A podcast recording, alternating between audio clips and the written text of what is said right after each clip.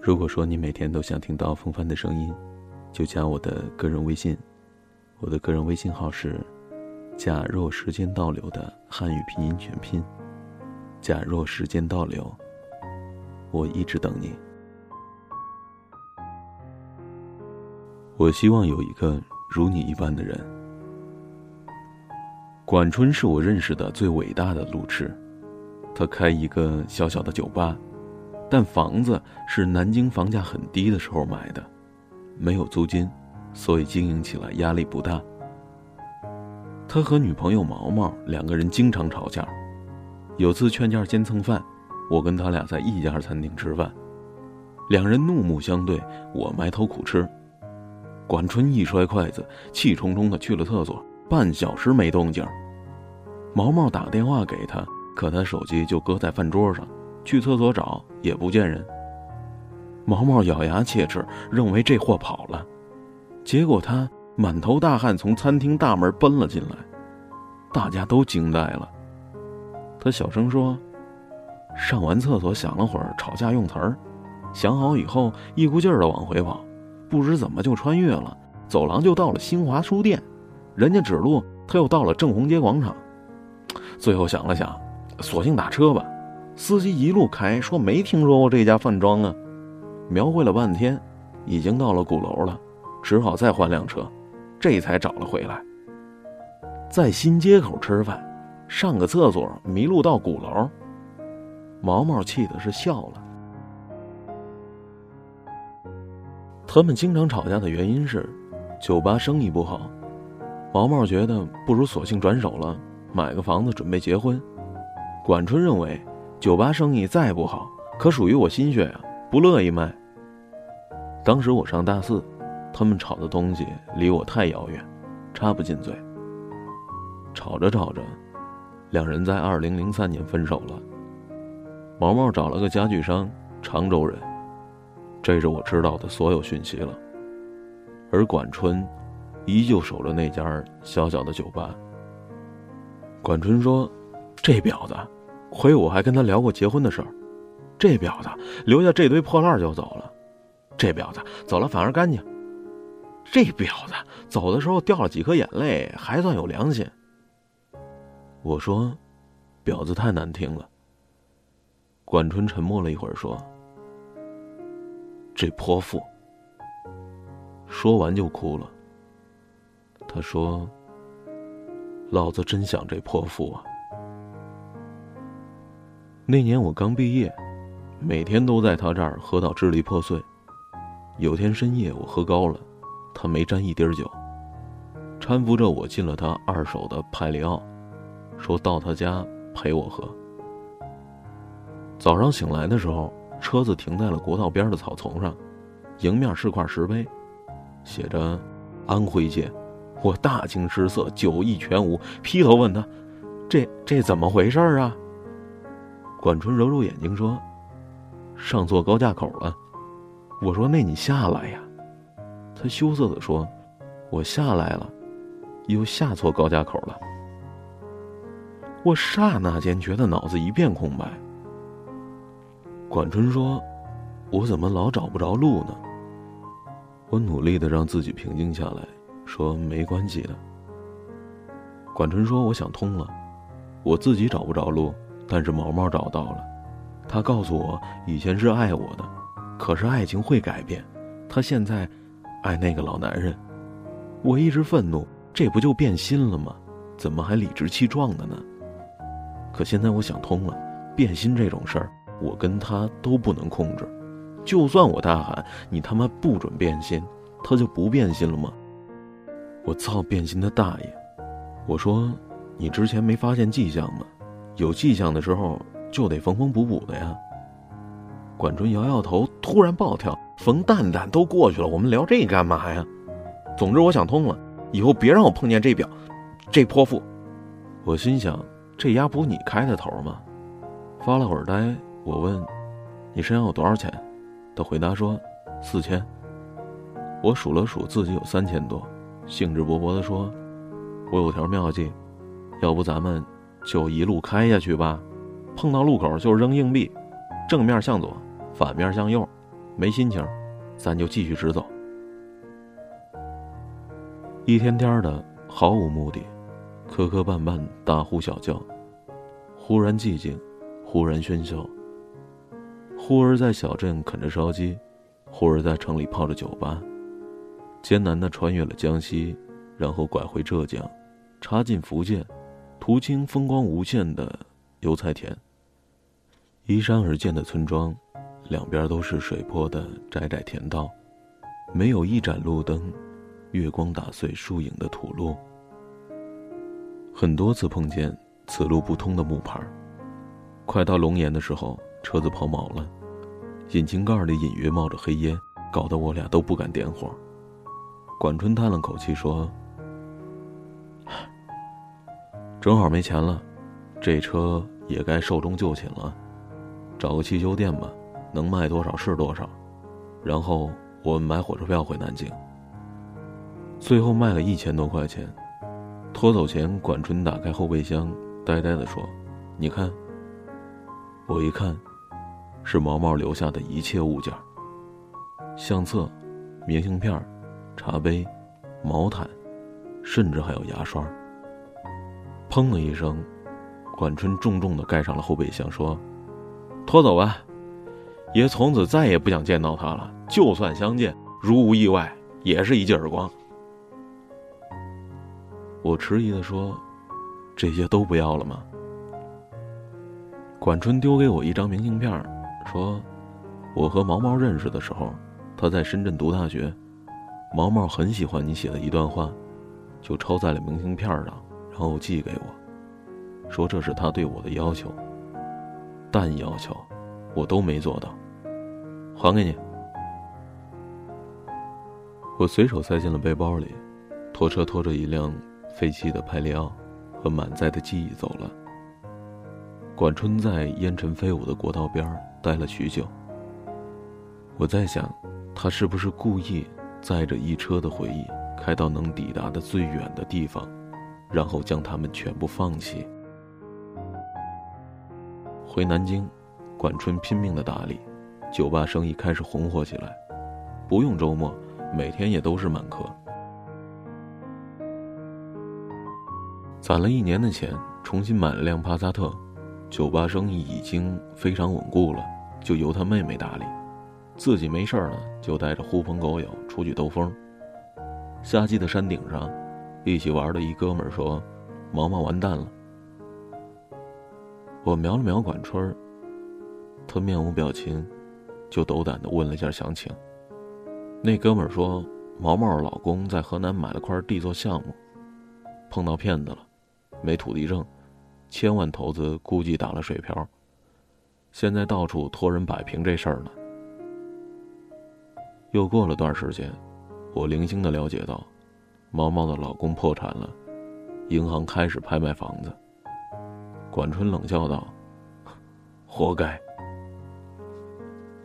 有天我俩经过那家公寓楼，管春一脚急刹车，指着前头一辆缓慢靠边的切诺基说。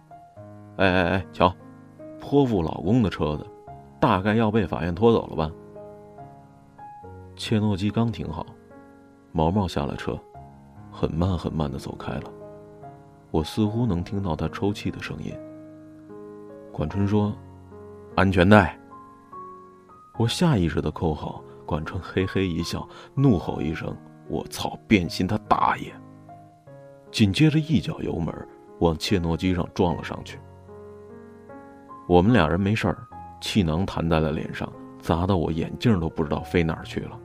我心里一直有个声音在疯狂的咆哮：“这畜生，这畜生，这畜生！老子要死了，一定到你酒吧里去闹鬼！”行人纷纷围了上来，我能看见几十米开外毛毛下白的脸，和一米以内管春狰狞的脸。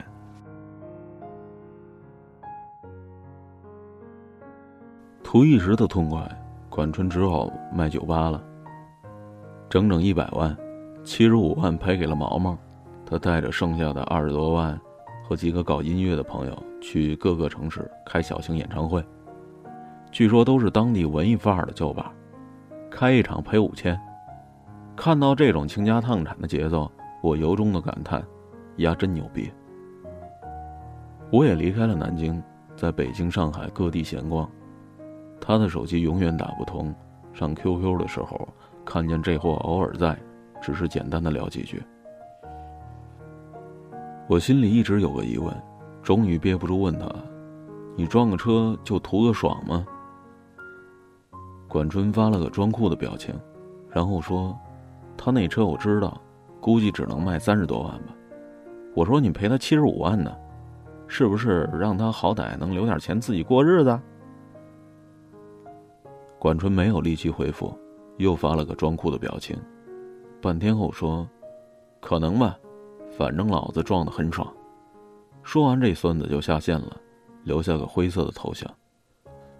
我突发奇想，从破破烂烂的背包里翻出了那张明信片，上面写着：“我希望有个如你一般的人，如这山间清晨一般明亮清爽的人。”如奔赴古城道路上阳光一般的人，温暖而不炙热，覆盖我所有的肌肤。由起点到夜晚，由山野到书房，一切问题的答案都很简单。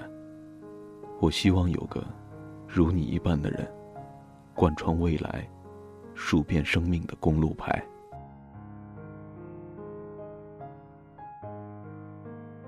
我看着窗外的北京，下雪了，混不下去。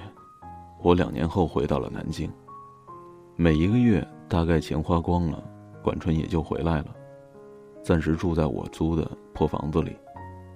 两个人看几天电视剧，然后突然奇想去酒吧那儿看看。走进酒吧，基本没客人，就一姑娘在吧台上熟练地擦着酒杯。管春猛地停了下脚步。我仔细一看，原来那姑娘是毛毛。毛毛抬头微笑的说：“怎么有空来呢？”管春转身就要走，被我拉住了。毛毛说：“你撞我车的时候，其实我已经分手了。他不跟我领结婚证，至于为什么，我都不想问原因。分手后，他给了我一辆开了几年的切诺基。”我用你赔给我的钱跟爸妈借了，他们要替我买房子的钱，重新把这家酒吧买了回来。毛毛说：“买回来也一年了吧，就是没客人了。”管春嘴巴一直无声的开开合合，从他的口型来看，我能认出那三个字儿，是一直在重复的。这泼妇。毛毛放下酒杯，眼泪掉了下来。说我不会做生意，你可不可以娶我？管春背对着毛毛，身体僵硬，我害怕他冲过去给毛毛一大耳光，紧紧的抓住了他。管春点了点头，这是我见过最隆重的点头，一公分一公分的下去，一公分一公分的起来，再一公分一公分的下去。缓慢而坚定。管春转过身，满脸是泪，说：“毛毛，你是不是过得很辛苦？我可不可以娶你？”我知道旁人无法理解，其实一段爱情是不需要别人理解的。真情的说痴情的真矫情，感性的说理性的没人性。坚强的说，勉强的不自强。你不知道他的道理，可人人都有自己的爱情。我爱你，是三个字。三个字，组成了最复杂的一句话。有些人藏在心口，有些人脱口而出。也许有些人曾静静的看着你，可不可以等等我？等我幡然醒悟，等我明辨是非。等我说服自己，等我爬出悬崖，等我缝好胸膛来看你。可是全世界没有人在等，一等，生命将写满错别字，看不见华美的封面。全世界都不知道谁在等谁，而管春，在等毛毛。我希望有个如你一般的人。这世界，有人的爱情如山间清爽的风，有人的爱情如古城温暖的阳光。但没关系，最后是你就好。由起点到夜晚，由山野到书房，一切问题的答案都很简单，所以管春点点头。那，总会有人对你点点头。贯穿未来，数遍生命的公路牌。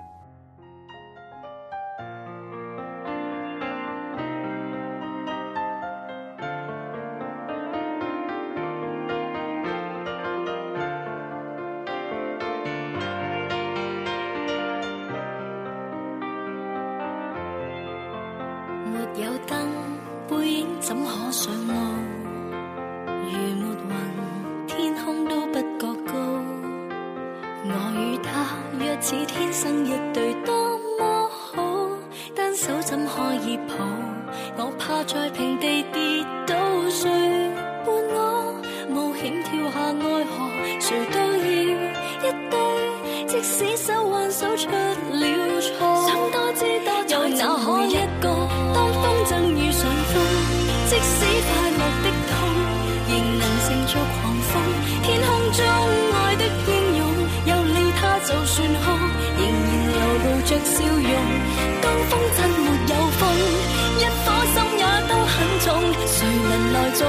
不必管我的轻重，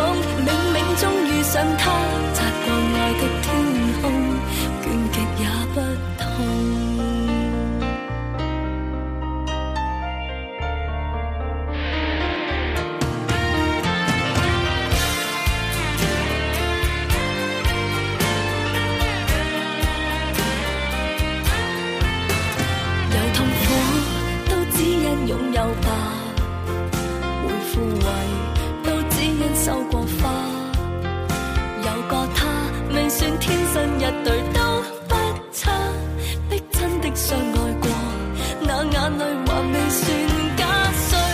伴我冒险跳下爱河，谁都要一对，即使手挽手出了错。想多知道有哪可一个，当风筝遇上风，即使快乐的痛，仍能乘着狂风。